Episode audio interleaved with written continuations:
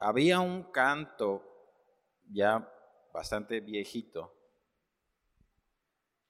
Los viejitos lo conocerán o se acordarán de él, pero decía, he decidido seguir a Cristo. ¿Se acuerda de ese canto? He decidido seguir a Cristo. Qué fea voz tengo, pero así decía más o menos, ¿verdad? he decidido, decidido, era una, hablaba de una qué? De una decisión, de una decisión. No solamente, era, no solamente estaba hablando de una decisión, estaba hablando de una convicción. Tengo una convicción que me ha hecho qué? Decidir seguir a Cristo. Es una convicción en el corazón. Es una convicción producida por Dios. Ya me salí, yo creo que de ahí. Han de estar los muchachos, oye, pues le ponemos la cámara y se sale, ¿verdad? Qué feo. Es una, oiga, es una, está hablando ese canto de una convicción. Un día leí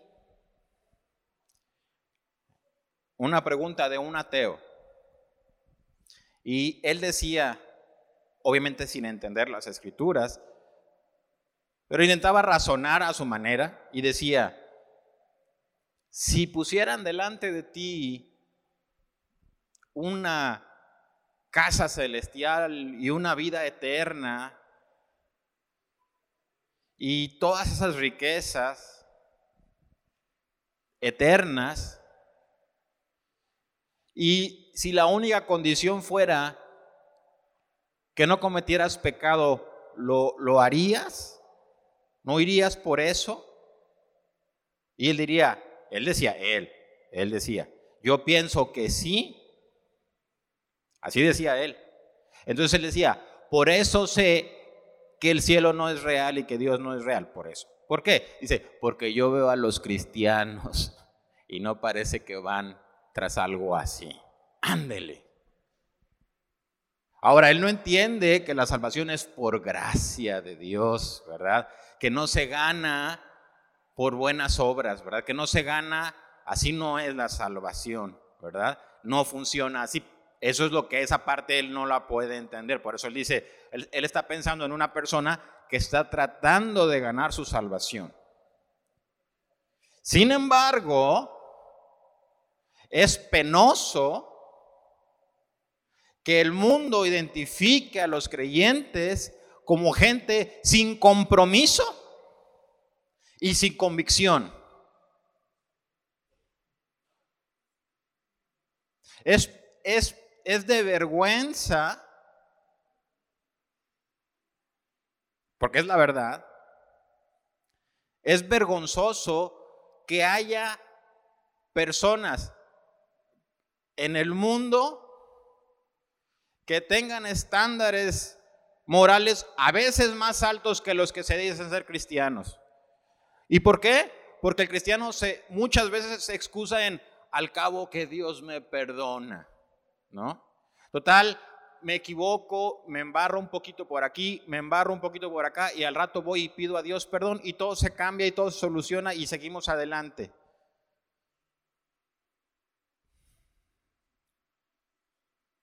Y lo único que eso me dice a mí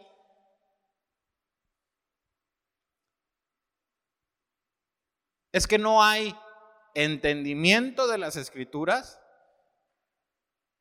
ni revelación espiritual acerca del reino de Dios. No hay revelación espiritual acerca del reino de Dios, acerca de las cosas a las que fuimos llamadas, acerca de las cosas a las que Dios nos llamó.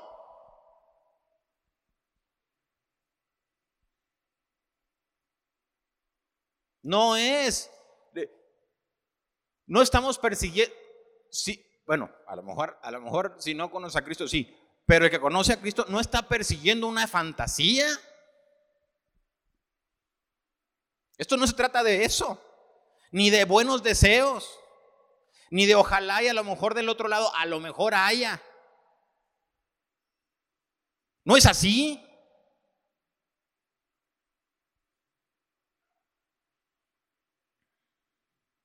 Así no es. Así no es lo eso no es no es Dios, espera, mire, hay algo Dios cuando cuando Dios tuvo el plan, hizo el plan de, salvar, de salvarnos, no solo nos libró de la condenación eterna, sino que puso delante de nosotros un premio, un premio mayúsculo para que tuviéramos esperanza, para que tuviéramos alegría, para que tuviéramos gozo, para que tuviéramos fe, para que tuviéramos santidad, para que tuviéramos dirección. Pero en algún punto la gente se le, se le perdió eso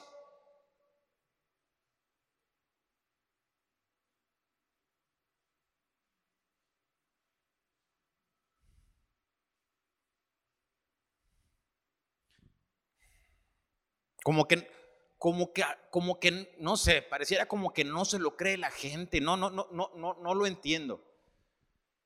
Y si no lo cree, entonces no tiene fe. Pero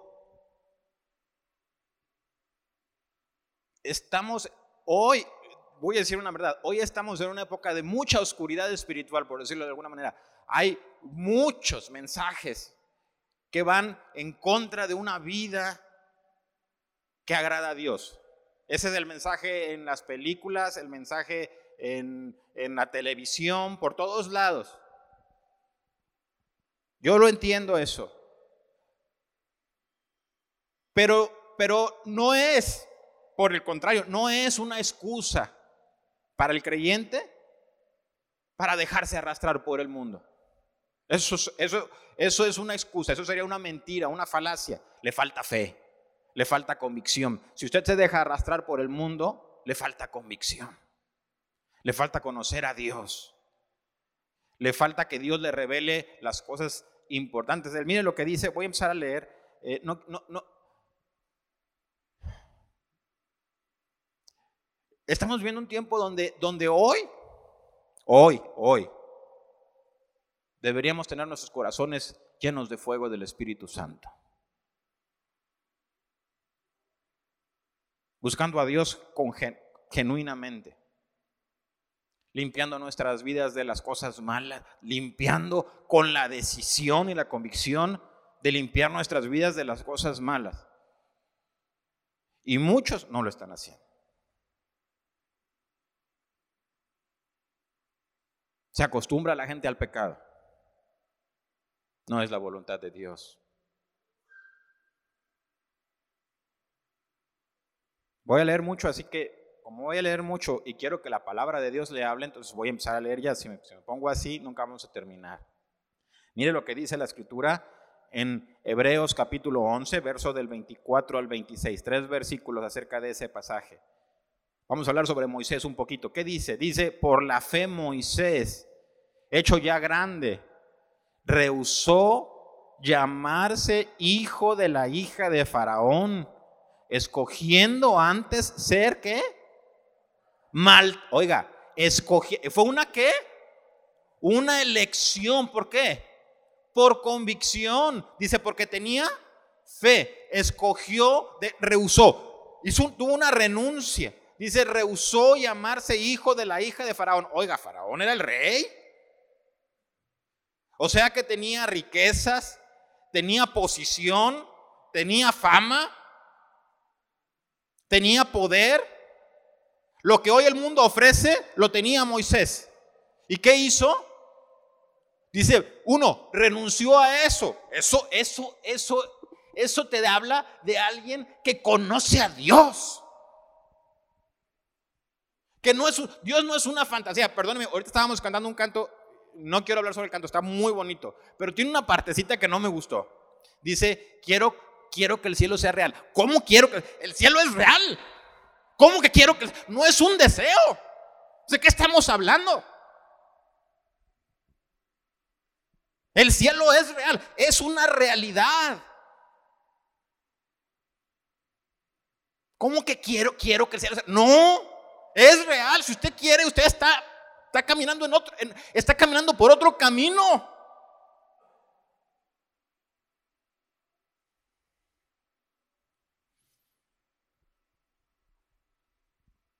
Dice, escogiendo antes ser maltratado con el pueblo de Dios que gozar de los deleites temporales del pecado. Oiga, fue una elección. ¿Ser qué?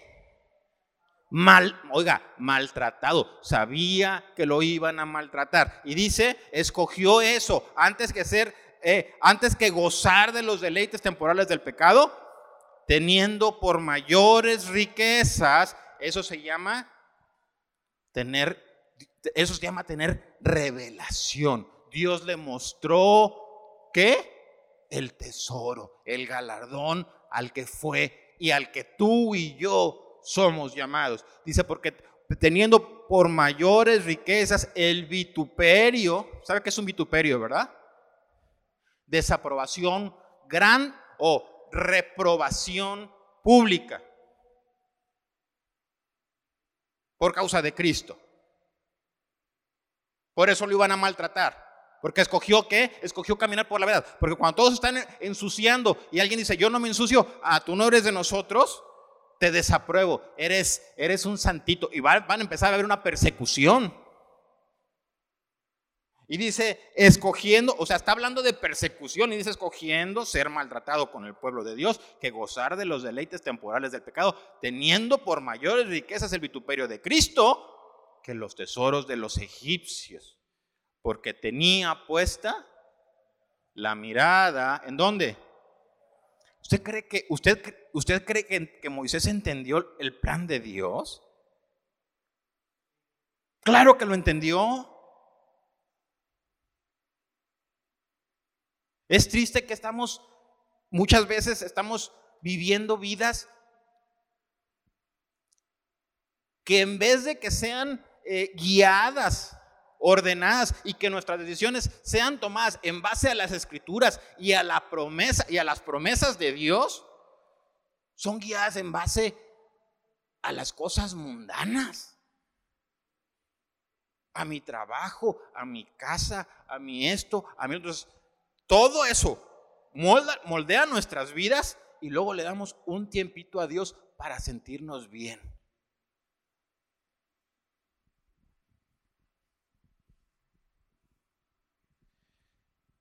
Porque tenía puesta la mirada en el galardón. Hebreos 11 del 1 al 2 y el verso 6 dice esto. Es pues la fe, la certeza de lo que se espera la convicción de lo que no se ve, porque por ella alcanzaron buen testimonio los, los antiguos. Y el verso 6 dice, pero sin fe, ¿qué?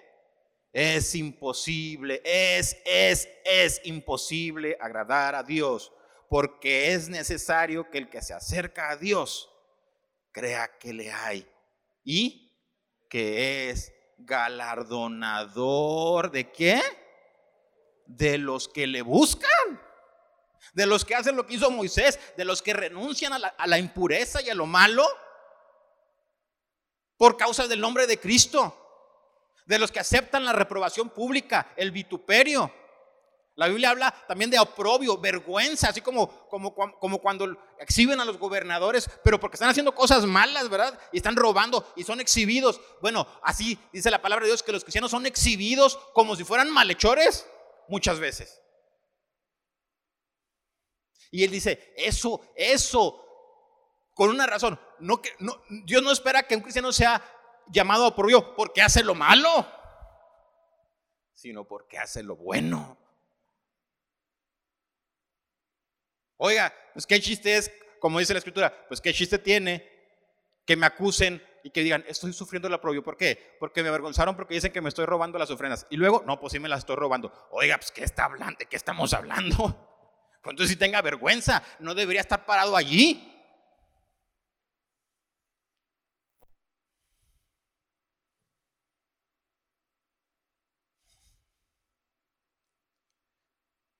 Estamos a la puerta de que Cristo abra el cielo. Y, lo, y el galardón está a la vista. Es momento de reflexionar. Es momento de comprometerse con Dios. Es momento de buscar las escrituras y decirle, Señor, a lo mejor yo no he estado, no conozco la escritura, a lo mejor yo no tengo eso en mi corazón. A lo mejor yo no estoy persiguiendo las riquezas allá. No, ni siquiera sé qué hay. Vamos a seguir leyendo. Fíjese. ¿Qué produce eso? ¿Qué, es la pregunta es, ¿qué produce la fe? Mire lo que dice. El verso 11 de Hebreos dice, por la fe también la misma Sara, siendo estéril, recibió fuerzas para concebir. Escucha esto, y dio a luz aún fuera del tiempo de la edad. Escucha esto, porque creyó que, que era fiel quien lo había prometido. Ok, ¿qué es lo que está diciendo aquí? Lo que está diciendo es que el creyente o, nosotros que creemos en el Señor, tenemos que entender que Dios es un Dios fiel. Y el que conoce a Dios sabe que Dios va a cumplir su palabra. Porque Dios es qué? Porque Dios es fiel para lo bueno y para lo malo. ¿Se acuerda? Bien, buen siervo y fiel. Entra en el gozo de su Señor. Eso es fidelidad para los buenos. Pero luego también le dice que, mal siervo, por tus palabras te juzgo. ¿Se acuerda de eso? Vete para allá. No tienes parte conmigo. Porque Él es qué? Porque Él es fiel. Y, la palabra de Dios dice que, por ejemplo, en este caso Sara, dice, ella recibió fuerzas para concebir porque tenía, tenía una cosa clara en su vida. Esto es lo que hace la diferencia entre, eso es lo que nos debería de dar fe. Cuando tú lees la escritura, tú tienes que entender esto, es que Dios es fiel, Dios no, no falla a su palabra. Mire lo que dice, por ejemplo, voy a poner un, ejemplo rápido que está en Éxodo capítulo 7, verso del 8 al 25. Mire lo que dice la palabra de Dios. Dice, habló Jehová a Moisés y a Aarón, ¿se acuerda de cuando estaban en Egipto? Aquí Dios envía a Moisés a, perdón, Dios envía a Moisés a Faraón para sacar al pueblo. Y, apenas empieza a presentarse con Faraón. Mire, mire lo que Dios le pide que haga. Ponga atención. Y dice así, habló Jehová a Moisés y a Aarón diciendo, si Faraón no respondiere diciendo, mostrad milagro, dirás Aarón, toma tu vara y échala delante de Faraón para que se haga culebra.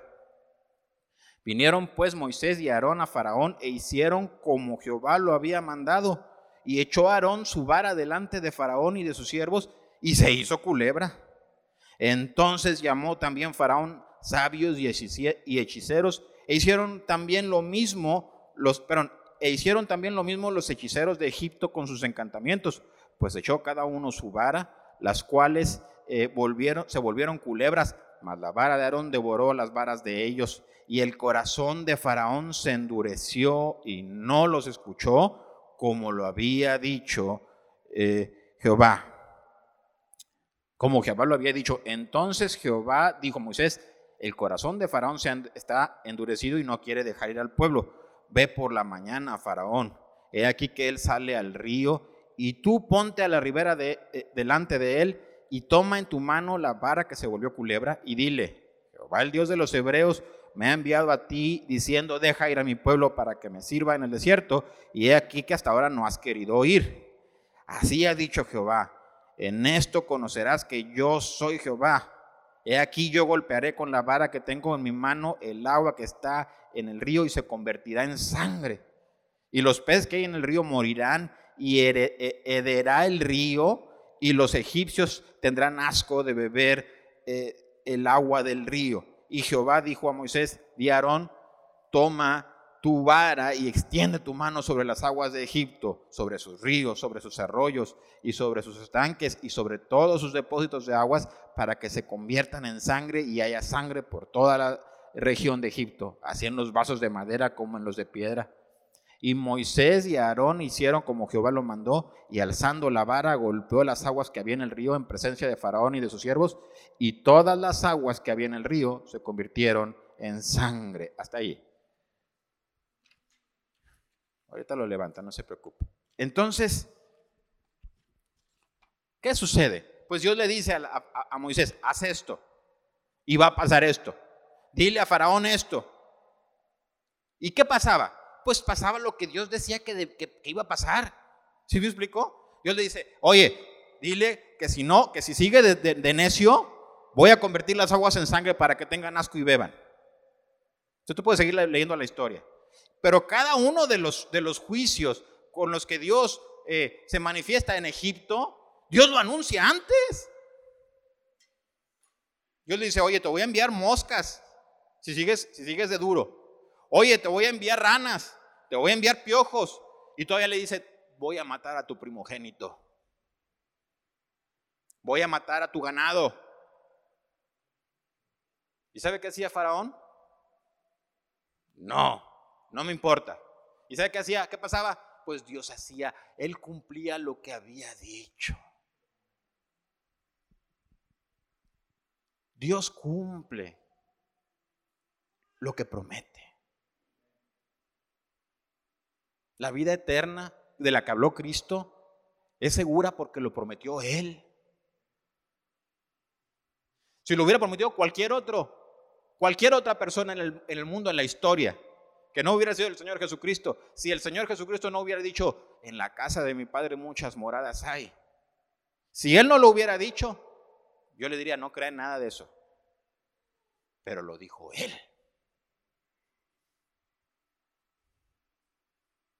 Él le dijo, tengo, tengo, tengo en la casa de mi padre muchas moradas hay y yo voy a ir a preparar lugar para ti. Quiero que estés conmigo. Y, cuando, y cuando tenga el lugar listo, voy a venir por ti. Se lo estaba diciendo a sus discípulos, a la gente que le amaba, a ellos en especial, porque quería que supieran que esto es algo de verdad, que tuvieran esperanza.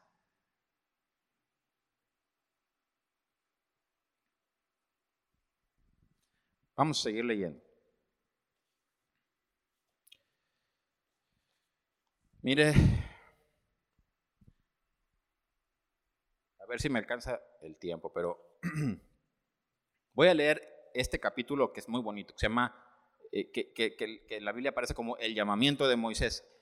Quisiera, a ver si, a ver si, a ver si queda claro, pero quisiera eh, que ponga atención en el llamado de Moisés y en lo que Dios quiere. Ponga atención en lo que Dios quiere. Mire lo que dice Éxodo capítulo 3. Esto es, ah, ahorita leí adelante, ¿verdad? Esto que está pasando está pasando atrás, cuando todavía Moisés ni, ni sabía qué onda, ¿verdad? Como, dicen, como decimos nosotros. Todavía Dios no hablaba con él. Aquí Dios va a empezar a hablar con él. Ponga atención a lo que Dios dice. ¿Por qué, por qué Moisés renunció a llamarse hijo de la hija de Faraón. Por eso, ponga atención, dice así, apacentando Moisés las ovejas de Jetro, su suegro, sacerdote de Madián, llevó las ovejas a través del, a través del desierto y llegó hasta Oreb, monte de Dios, y se le, oiga, y aquí empezamos, y se le apareció el ángel de Jehová en una llama de, de fuego en medio de una zarza, y miró y él miró y vio que la zarza ardía en fuego y la zarza no se consumía. Entonces Moisés dijo, iré yo ahora y veré esta grande visión, ¿por qué causa la zarza no se quema? Viendo Jehová que él iba a ver, lo llamó Dios del medio de la zarza y dijo, oiga, ponga atención, Moisés, Moisés. Y él respondió, heme aquí. Y dijo, no te acerques Quita tu calzado de tus pies, porque el lugar en que tú estás, tierra santa es. Hasta ahí lo voy a leer, ahorita seguimos leyendo. Le voy a hacer una pregunta. ¿Qué fue lo que Dios le pidió a Moisés? O sea, va y Dios hace un milagro. ¿Qué milagro hizo? ¿Qué? Está como en medio de una, de una zarza con fuego, ¿verdad? está allí. Y dice Moisés, oye, ¿por qué no se quema? Voy a ir a ver. Se va a acercar y Dios le dice, espera tantito, ¿qué? ¿Cuál es la primera, la primera petición de Dios para él? ¿Cuál es?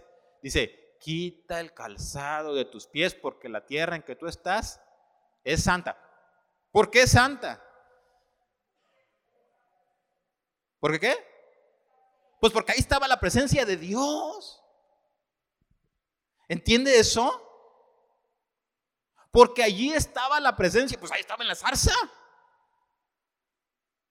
¿Qué significa? Oiga, quiero que entienda esto. ¿Por qué? Porque el, resto del capítulo y lo que vamos a ver en, esta parte tiene que ver con esto. Tiene que ver con que, con que Moisés está viendo un milagro, tiene curiosidad, se acerca y lo primero que escucha de Dios es, yo soy, básicamente Dios está diciendo, yo soy un Dios santo. Y se quedó grabado en su corazón, se quedó grabado en su corazón. Es un Dios santo. No le mostró eh, hoy, por ejemplo, en las ilusiones de las caricaturas y en las películas de superhéroes, el, poder, ¿verdad? el poder de Superman y el poder de este, ah, qué poderosos, ¿verdad? Por puras ilusiones y pura fantasía. Pero el Dios vivo, teniendo todo el poder, no dijo, mírame, voy a tronar las piedras para que veas que tengo el poder. No, le dijo que tienes que aprender una cosa. ¿Yo soy qué? Yo soy un Dios santo. Quítate tu calzado de tus pies. Tienes que, tienes que quitar, cambiar tu manera de vivir. ¿Porque qué? porque yo soy un Dios santo.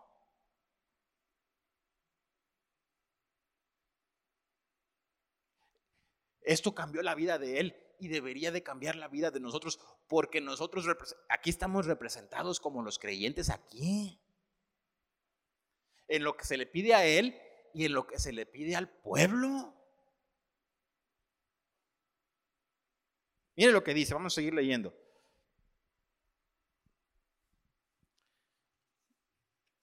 Dice, ay, ya me perdí.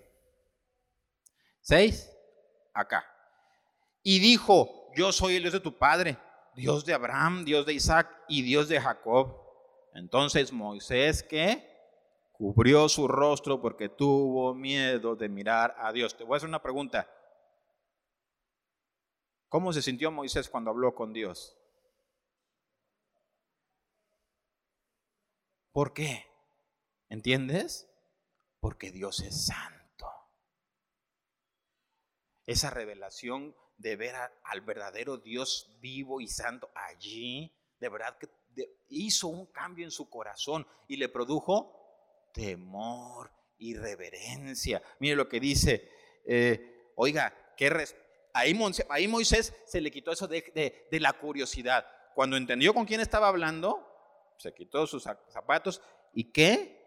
y cubrió su rostro. Entendió, estoy hablando con Dios. Con Dios. Y dice, dijo luego Jehová, bien he visto, mire, bien he visto la aflicción de mi pueblo que está en Egipto y he oído su clamor a causa de sus exactores pues he conocido sus angustias y he descendido para librarlos de mano de los egipcios y sacarlos de aquella tierra a una tierra buena y ancha, a tierra que fluye leche y miel, a los lugares del cananeo, del eteo, del amorreo, del fereceo, del ebeo y del jebuseo. El clamor pues de los hijos de Israel, de Israel ha venido delante de mí y también he visto la opresión con que los egipcios los oprimen. Ven por tanto ahora y te enviaré a Faraón para que saques de Egipto a mi pueblo, los hijos de Israel. Entonces Moisés respondió a Dios, ¿quién soy yo para que vaya a Faraón y saque de Egipto a los hijos de Israel?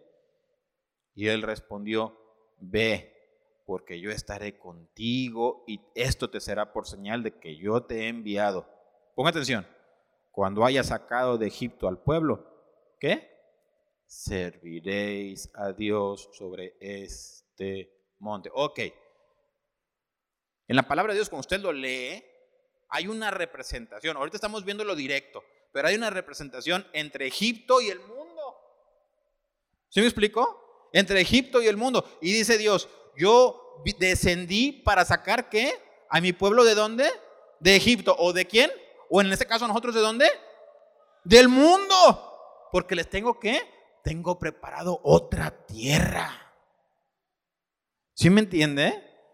Aunque estaba hablando de una tierra física, tiene un significado ¿qué? espiritual. Por eso dice la palabra de Dios. Moisés tenía puesta la mirada en dónde? En el galardón. Lea Hebreos. Y usted va a ver que Abraham, Isaac y Jacob tenían puesta su corazón no aquí. Tenían puesto su corazón en dónde? Allá. Y, la, otra petición, fíjese lo que le dice, y la otra, más, más que petición, la otra aseveración, dice, y vas a saber que yo estoy contigo por una razón, porque van a venir, los voy a sacar, ¿y qué van a hacer? Van a servir a Dios sobre este monte. ¿Qué es lo que Dios esperaba? Pues Dios espera un pueblo que le sirve. ¿Qué significa esto? Significa un pueblo que dejó Egipto, ¿para qué? Para servirle a Él. Que dejó el mundo, ¿para qué? Para servirle a Él. Un pueblo santo. ¿Verdad? ¿Sí lo puede ver? Dios espera un... Dios, así que Dios dice, ¿Cómo sabes que Dios está con nosotros? Es bien simple. ¿Quieres saber si Dios está contigo? Sí, porque Dios es, si Dios está contigo, tú vas a empezar a ser llamado a vivir una vida santa, con un propósito. ¿Cuál es? Para que sirvas a Dios.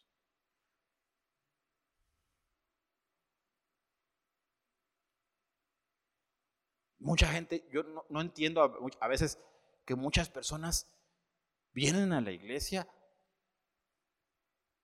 pero no, no, no, tienen en su corazón el deseo, el deseo de santificarse para, ser, para servir a Dios.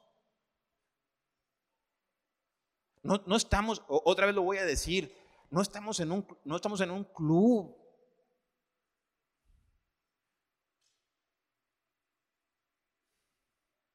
No estamos para juntarnos, para vernos, para ver qué tan bonitos nos vemos. Dios nos está llamando, Dios, oiga, Dios nos, nos, a nosotros nos está llamando para que le sirvamos. ¿Cómo? En santidad. O sea, Dios le estaba revelando a, Moisés diciéndole, mi intención es sacarte de Egipto, de sacar a mi pueblo de Egipto. Lo quiero sacar de allí. Si tú entendieras esto, tú entenderías que Cristo murió por nosotros para sacarnos del mundo. ¿Cómo podríamos entonces, queriendo servir a Cristo, vivir según las reglas o como dice el apóstol Pablo, los rudimentos del mundo? No tiene sentido. No tiene sentido. Dios quiere sacarnos, Dios quiere sacarnos de allí. ¿Cómo nos, vamos, ¿Cómo nos vamos a ir a meternos otra vez allí? Cristo decía, hablando, hablando enojado, decía, pero les ha pasado lo del, lo del refrán, que el puerco vuelve al lodo y el perro a su vómito, hablando de la gente que no tiene o que no entiende, que no entiende que tiene un Dios santo y que no entiende que fue, que fue llamado para Dios, apartado del mundo, para vivir una vida santa con una esperanza eterna. Ya no voy a leer más porque ya más o menos lo iba a leer todo, pero más o menos es lo que quería que, quedara claro. Mire lo que dice, ese es Éxodo. Voy a leer Segunda de Corintios. Segunda de Corintios, a ver, más que aquí sí voy a necesitar mi hoja, espérame.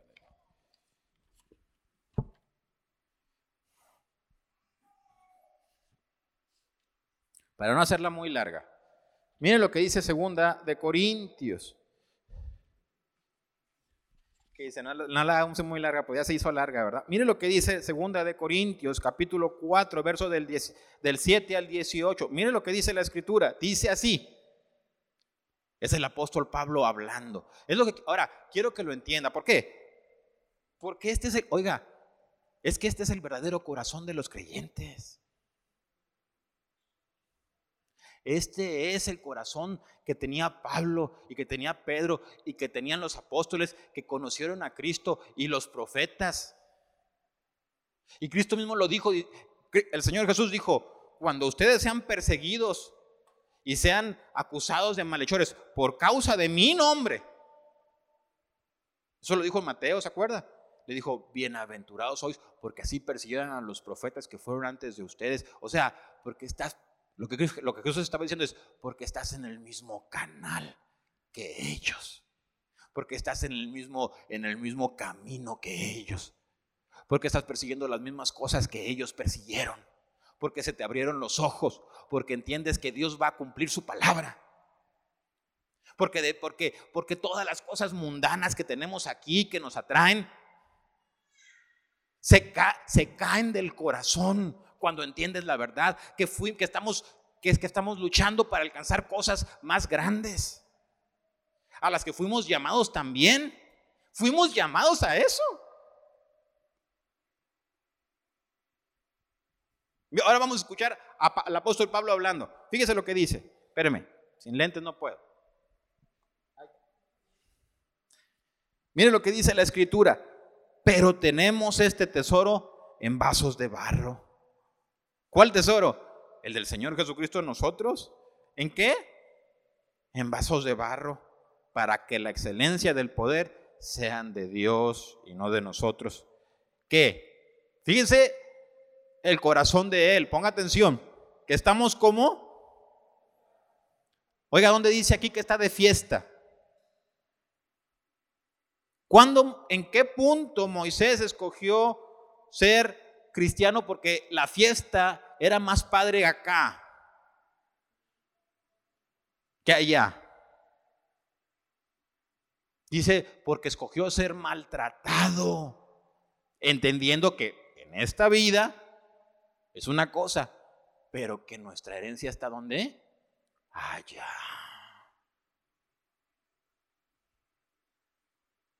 Y dice, dice Pablo, acá, porque estamos atribulados en todo, mas no angustiados, en apuros, mas no desesperados, perseguidos, mas no desamparados, derribados, pero no, pero no destruidos, llevando en el cuerpo siempre por todas partes, ¿qué? La muerte de Jesús, para que a ver si está acá. También acá está, perdón. Para, oiga, qué bonito habla Pablo. Este es entendimiento, este es el entendimiento que Dios quiere que tengamos. Dice, para que también la vida de Jesús se manifieste en nuestros cuerpos. Porque nosotros que vivimos siempre estamos entregados a muerte por causa de Jesús. Para que también la vida de Jesús se manifieste en nuestra carne mortal de manera que la muerte actúe en nosotros y en vosotros la vida. Pero teniendo el mismo espíritu de fe conforme a lo que, a lo que está escrito, creí, por lo cual hablé. Nosotros también creemos, por lo cual también hablamos. ¿Se entiende de lo que está hablando, verdad? Está diciendo, Moisés lo hizo y Cristo lo hizo y yo qué? Yo también lo hago. Creí lo que Dios dice y por lo cual que hablé. Y también pudiera decir, y actué. ¿Verdad? Miren lo que dice. Sabiendo que el, que el que resucitó al Señor Jesús, a nosotros nos resucitará con Jesús y nos presentará juntamente con vosotros. Porque todas estas cosas padecemos por amor a vosotros, para que abundando la gracia por medio de muchos, las acciones de gracia sobreabunden para gloria de, Dios. Esto no lo voy a explicar. Por tanto, no, ahora, atención, por tanto que no desmayamos. Antes, aunque este nuestro hombre exterior se va desgastando, El interior, no obstante, se renueva día a día, porque esta leve tribulación momentánea produce en nosotros un cada vez más excelente y eterno peso de gloria. ¿Porque qué? Porque esta tribulación momentánea, porque soy siendo atribulado por causa del Señor Jesús, porque cuando, cuando decido eh, hacer la voluntad de Dios, a veces pueden abusar de mí. Jesús decía, si, si te hieren una mejilla, pon la otra. Si te quitan lo que es tuyo, déjalos. Déjalos. Ahorita lo vamos a leer. Y dice, porque me están qué? Me están atribulando. Pero yo entiendo que por causa de Cristo, esta tribulación, esta pequeña y leve, leve, que no tiene peso verdadero en comparación con lo eterno. Dice, porque esta leve tribulación momentánea produce en nosotros qué? A ver, ya se me perdió acá. Produce un cada vez más excelente y, eterno. Dice, habla, habla de, fíjese la diferencia, levedad temporal contra un peso que eterno. Esa es la diferencia. Esa es, ese, ese es el galardón. Y dice la palabra de Dios, no mirando nosotros las cosas que se ven, otra vez la repite, sino las que no se ven, porque las cosas que se ven son temporales, pero las que no se ven son eternas. Hebreos 10 del 32 al 39, mire lo que dice otra vez.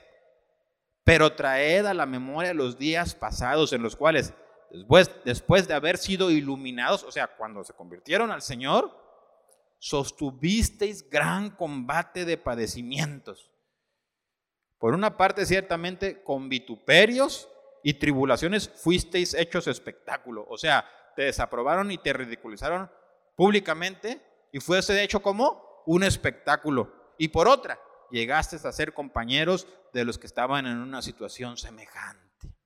¿Entiende lo que está diciendo? Está hablando de lo mismo. Así como tú, así como ellos participaron, tú también participas. Y dice así. Ya se me priva acá.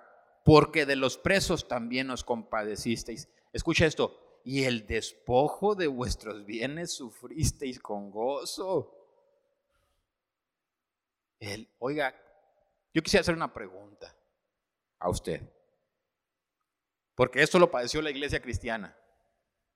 Dice, y el, el despojo de vuestros bienes, ¿cómo? ¿Sufristeis con gozo? Yo quisiera, yo quisiera realmente hacerte esta pregunta y piénsalo.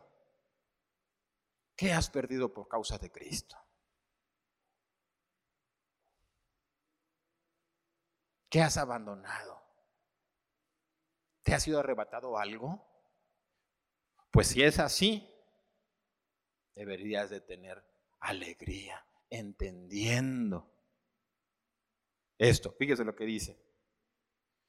Sabiendo que tenéis en vosotros una mejor y perdurable herencia en los cielos. No perdáis pues vuestra confianza que tiene grande galardón. Porque eso es necesario la paciencia para que habiendo hecho la voluntad de Dios obtengáis la promesa. Porque aún un poquito y el que ha de venir vendrá y no tardará, mas el justo vivirá por fe. Y si retrocediere, no agradará a mi alma. Pero nosotros no somos de los que retroceden para perdición, sino de los que tienen fe para preservación del alma. Amén. Ya vamos a terminar. Mire, voy a leer este rápido porque ya quiero terminar, pero mire, mire, es que este vale mucho la bueno, todos valen la pena, pero mire lo que dice la escritura. Por tanto, Hebreos capítulo 12 dice, por tanto nosotros también teniendo alrededor nuestro tan grande nube de testigos, ¿qué? Despojémonos de todo peso y del pecado que nos asedia y corramos con, con paciencia o sea, cristianamente, la carrera que tenemos por delante, puestos los ojos en Jesús, el autor y consumador de la fe. Oiga, dice el autor, o sea, la hizo y la terminó. La llevó a cabo.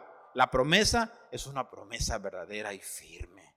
Dice, por el cual, perdón, el cual por el gozo puesto delante de él sufrió la cruz, menospreciando el oprobio y se sentó a la diestra del trono de Dios.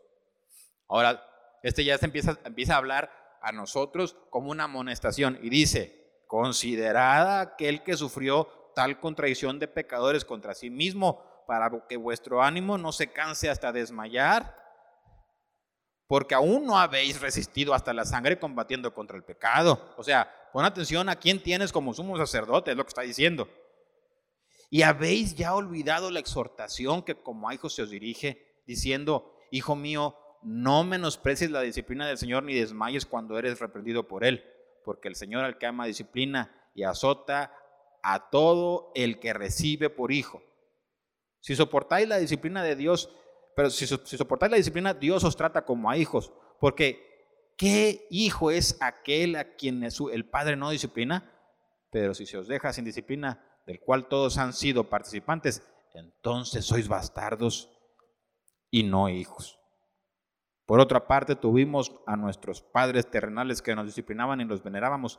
¿Cómo no obedeceremos mucho mejor al Padre de los Espíritus y viviremos? Y aquellos ciertamente por pocos días nos disciplinaban a ellos, pero como a ellos les parecía, pero este para lo que nos es provechoso, para que participemos de su santidad. Es verdad que ninguna disciplina al presente parece ser causa de gozo, sino de tristeza pero después da fruto apacible de justicia a los que en ella han sido ejercitados. Oiga, ¿qué está diciendo el Señor? ¿Se acuerda lo que le decía a Moisés? Yo quiero que mi pueblo me sirva. Y lo dice aquí, vienen las tribulaciones y Dios te está ejercitando para qué? Para hacerte qué? Para que participes de su santidad y de su justicia. ¿Entiendes eso? Por eso dice, yo sé que al momento no te parece tan padre estar pasando por ninguna tribulación, no es grato. Dice, pero lo que va a pasar es que si eres del Señor, Dios está purificando tu corazón para que empieces a dar frutos de una vida justa, de una vida llamada a ese galardón. Seguimos, ya casi termino, ya casi termino, voy rápido. Mire lo que dice. Eh, ok. 12.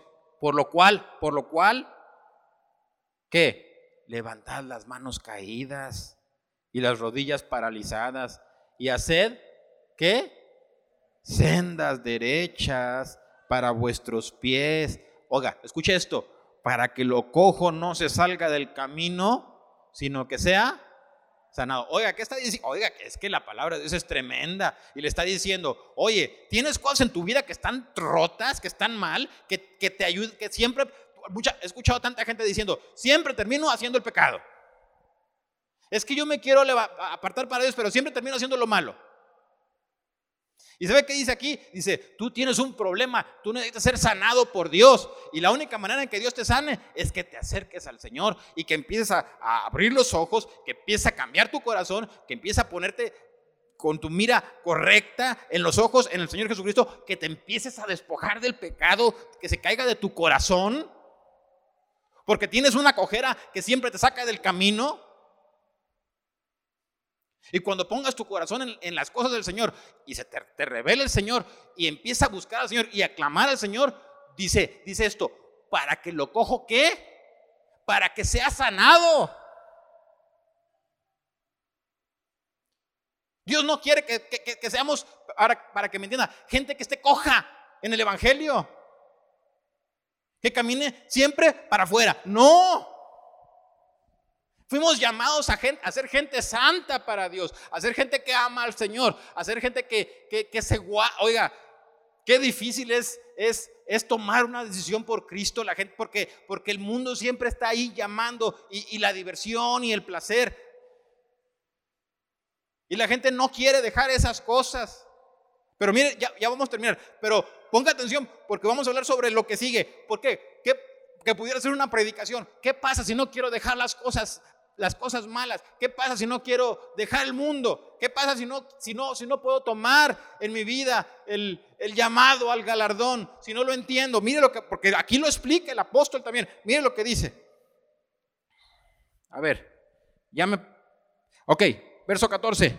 Seguid la paz con todos y, y la santidad sin la cual, ¿qué? Nadie verá al Señor. Ahora, ponga atención mirad bien, no sea que alguno deje de alcanzar la gracia de Dios, que brotando alguna raíz de amargura os estorbe y por ella muchos sean contaminados. Ponga atención más. No se, oiga, fíjese lo que dice. No sea, no vaya a ser, como dicen, como diríamos nosotros, no vaya a ser la de malas, ¿verdad? Dice, eh, ya se me cayó acá, espérenme. Dice, no sea que haya, oiga, algún fornicario o profano como Esaú, que por una sola comida vendió su primogenitura. ¿Sabe qué es profano? Que no le pertenece a las cosas santas, que no sirve para lo que es santo que ensucia o contamina lo que es santo. ¿Escuchó eso? ¿Qué qué? Que contamina lo que es santo es un profanador o un profano que no sirve para las cosas que son santas. No es, no, no es un instrumento de justicia. Y dice el apóstol, no vaya a ser, tengan cuidado, dice, que no voy a ver un fornicario. ¿Un fornicario es alguien santo? No, Dice, o, ¿qué, trata con irreverencia las cosas santas de Dios? Dice, o un profano como Esaú. Mire, ya terminamos. ¿Y qué pasó con Esaú? Dice que por una sola comida vendió su primogenitura, porque ya sabéis que aún después, deseando heredar la bendición, ¿qué?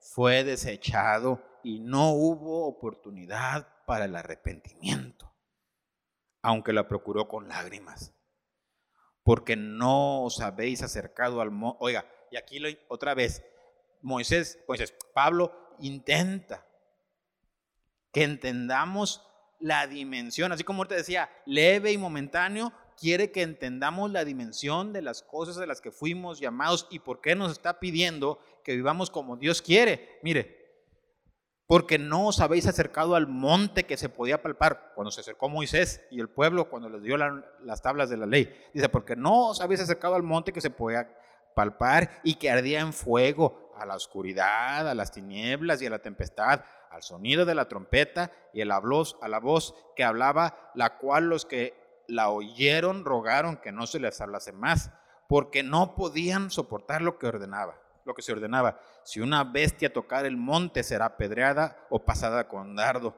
Y tan terrible era lo que se veía que Moisés dijo, estoy espantado y temblando. Hasta ahí. Ese es lo que para muchos dijeran, oh, imagínate ver al fuego y la montaña. Ay, ¿no? ¿Sí? Ay, ay, ay, qué padre. Si pudiera yo ver a Dios así, el fuego y los voces y la trompeta. No, pues así yo sí me convertía. Y Pablo dice, ¿por qué no te acercaste ahí? Pablo dice, te acercaste a algo muchísimo más grande que eso. Tú y yo.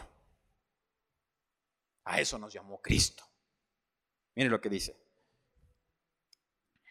sino que os habéis acercado al monte de Sión, a la ciudad del Dios vivo, Jerusalén la celestial, a la compañía de muchos millares de ángeles, a la congregación de los primogénitos que están inscritos en los cielos, entre los cuales estamos nosotros, pero también los que ya están allá, a David y a Pablo y a Pedro y a todos ellos Dice, al Dios, el juez de todos, a los espíritus de los justos hechos perfectos, a Jesús el mediador del nuevo pacto y a la sangre rociada que habla mejor que la de Abel. Mirad que no desechéis al que habla, porque si no escaparon aquellos que desecharon al que los amonestaba en la tierra, mucho menos nosotros si desecharemos al que amonesta desde los cielos, la voz del cual conmovió entonces la tierra, eh, perdón, entonces la tierra, pero ahora ha prometido diciendo, aún una vez y conmoveré no solamente la tierra, sino también el cielo. Y esta frase aún una vez indica la remoción de las cosas movibles como cosas hechas para que queden las inconmovibles. Así que recibiendo nosotros un reino inconmovible, ¿qué? ¿Qué espera Dios? ¿Quién vive agradecido? Una persona que ha recibido un regalo.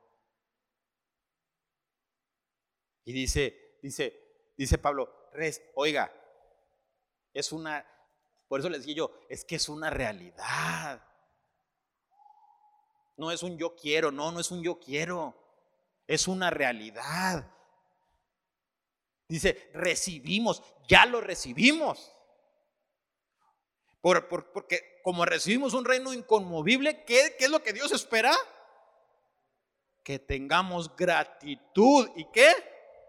Y mediante ella, ¿qué? Sirvamos a Dios agradándole con temor y reverencia. ¿Qué fue lo que Dios le dijo a Moisés? Vas a ver que yo estoy aquí contigo y que yo te hablé y que yo te envié cuando qué? Cuando tú y el pueblo salgan de Egipto y vengan y me sirvan aquí, en mi monte, en mi lugar santo. Y ahora Dios le habla a su pueblo y le dice, tienes que entender la, analogía, la tienes que entender lo que Dios hizo para que tú entiendas que fuiste llamado a cosas más grandes.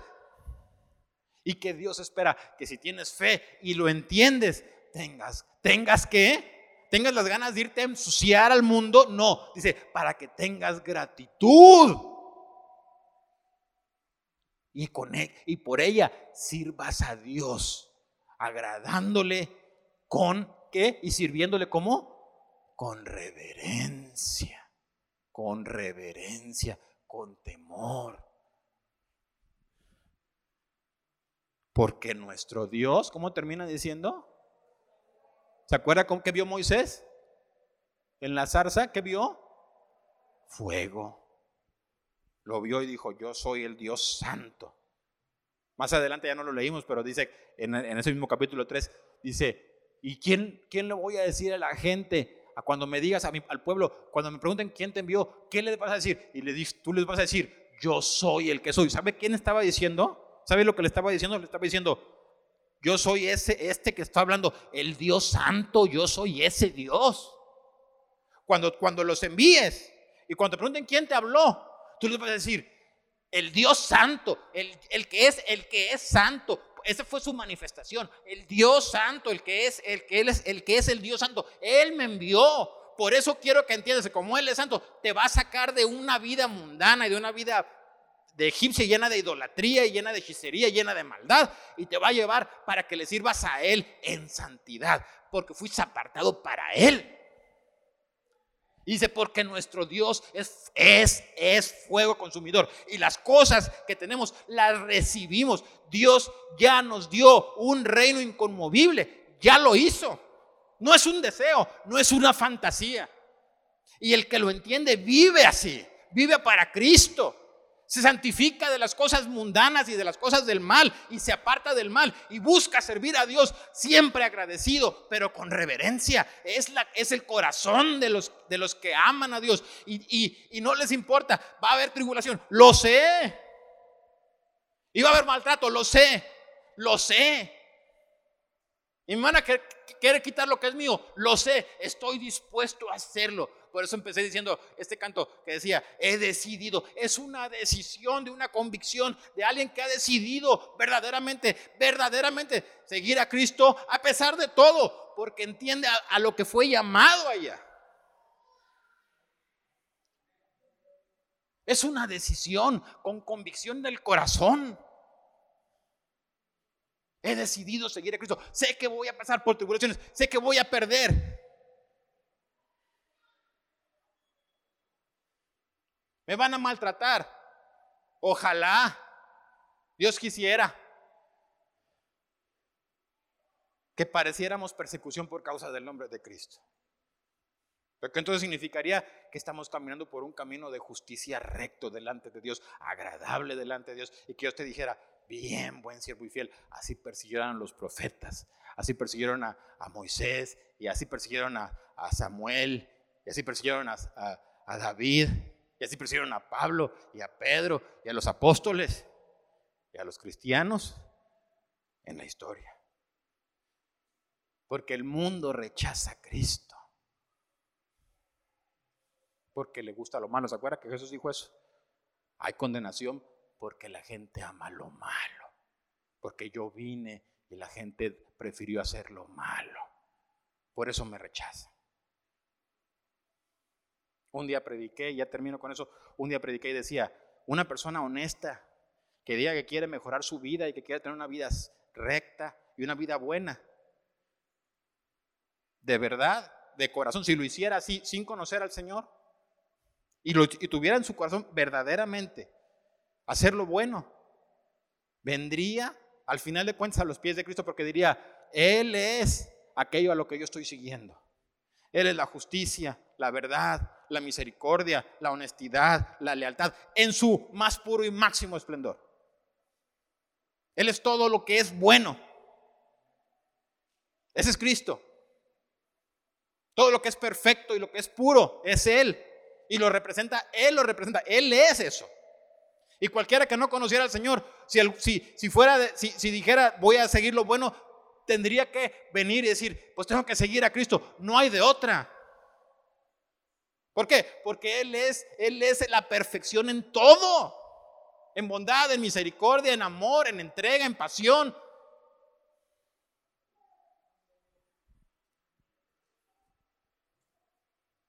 Termino con dos pasajes chiquititos, porque luego creen que estos sí están chiquitos. Apocalipsis capítulo 2, verso del 8 al 11 dice, y escribe, a la, este es Jesucristo hablando, y dice, y escribe al ángel de la iglesia en Esmirna, el primero y el postrero, el que estuvo muerto y vivió, dice esto, ¿qué? Yo conozco tus obras y tu tribulación y tu pobreza. ¿Quién está hablando? Cristo, pero tú eres rico. Y la blasfemia, oiga, ¿y qué? Eso se llama persecución. Y la blasfemia de los que se dicen ser judíos y no lo son, sino sinagoga de Satanás. No temas en nada lo que vas a padecer. He aquí el diablo echará a algunos de vosotros en la cárcel para que seáis probados y tendréis tribulación por diez días. ¿Qué?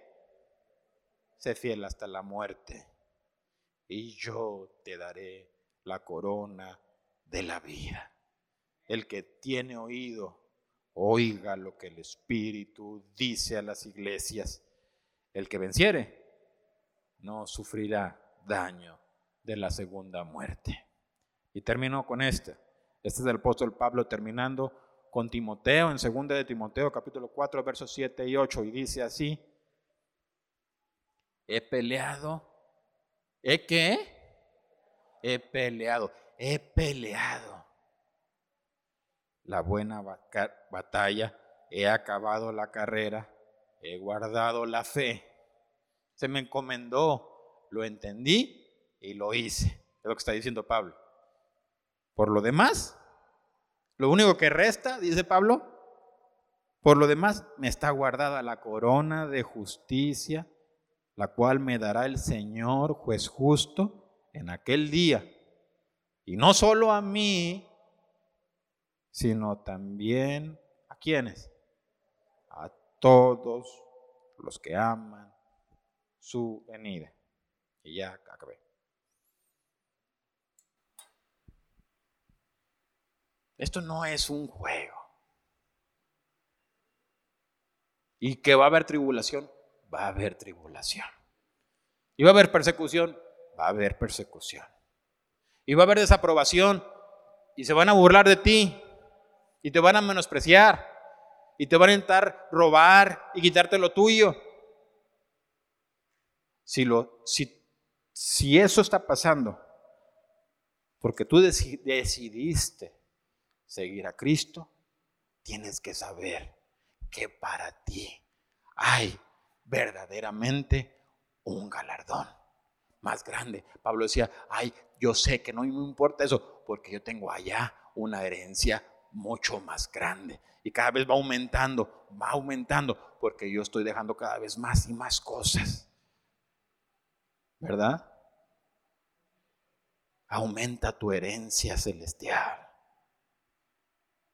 Asegúrate de que tienes tus ojos y tu corazón puestos donde deben estar.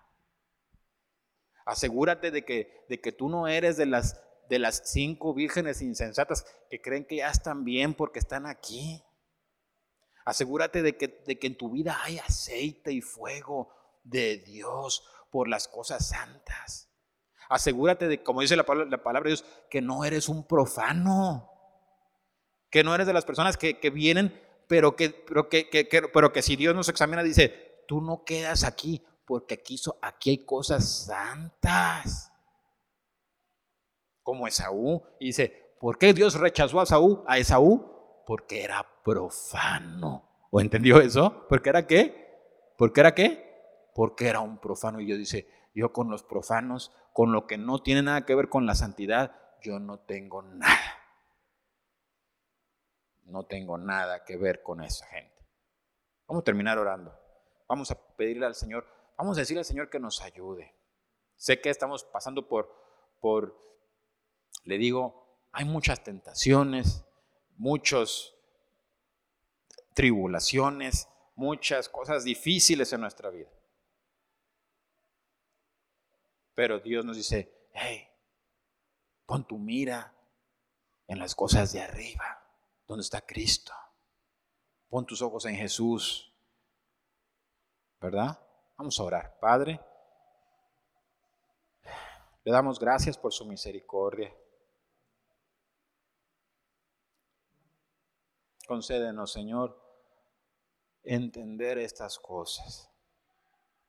Concédenos en el nombre de Jesucristo santificar nuestra vida para ti. Concédenos no solo vivir una vida santa, pero entender que fuimos llamados para servirte y para vivir, para agradarte a ti, Señor, y, ayúdanos a poder eh, reflejar a Cristo en nuestra vida, Señor. Que podamos compartir de Cristo, que, que quita de nuestros corazones las cosas que están mal y las cosas que están chuecas. Señor, sana en nuestra vida lo que está cojo, lo que no ha permitido que caminemos rectamente delante de ti. Sánalo, Señor. Cambia nuestros corazones. Pone en nuestros corazones convicción de santidad, de, pureza. Pone en nuestros corazones, Señor, la convicción del, galardón que tú ya preparaste para nosotros. Señor, eh, te rogamos, Señor, como está escrito, que, nos concedas que nuestra esperanza en nuestro corazón no se pierda, Señor. Como dice en Proverbios, Señor, que tu ley y tu palabra estén grabadas en las tablas de nuestro corazón, Señor. Guárdanos del mal. Ayúdanos a entender el, tiempo en el que estamos viviendo y límpianos. Ayúdanos, guárdanos, Señor, de juzgar a las personas pero al contrario, Señor, ayúdanos a salvar a las personas. Ayúdanos a ser instrumentos de justicia y de salvación, Señor. Te lo rogamos en el nombre de Jesucristo. Ayúdanos en el nombre de Jesús a hacerlo. Límpianos del mal.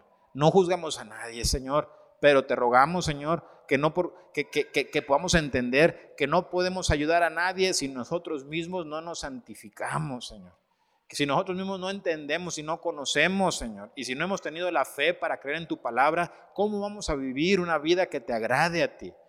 Pero te rogamos, Señor, que nos concedas tener vidas que te agradan en todo, en el nombre de Jesucristo, que te agrade nuestra manera de hablar, nuestra manera de pensar, nuestra manera de ver, de oír y de hacer las cosas que hacemos. Te lo rogamos en el nombre de Jesucristo, Señor. Y te rogamos que pongas en nosotros la convicción de las cosas venideras, de las cosas que tú has preparado para nosotros, porque tú eres un Dios fiel. Te lo rogamos en el nombre de Cristo Jesús. Te lo rogamos en el nombre de Cristo Jesús con humildad. Amén.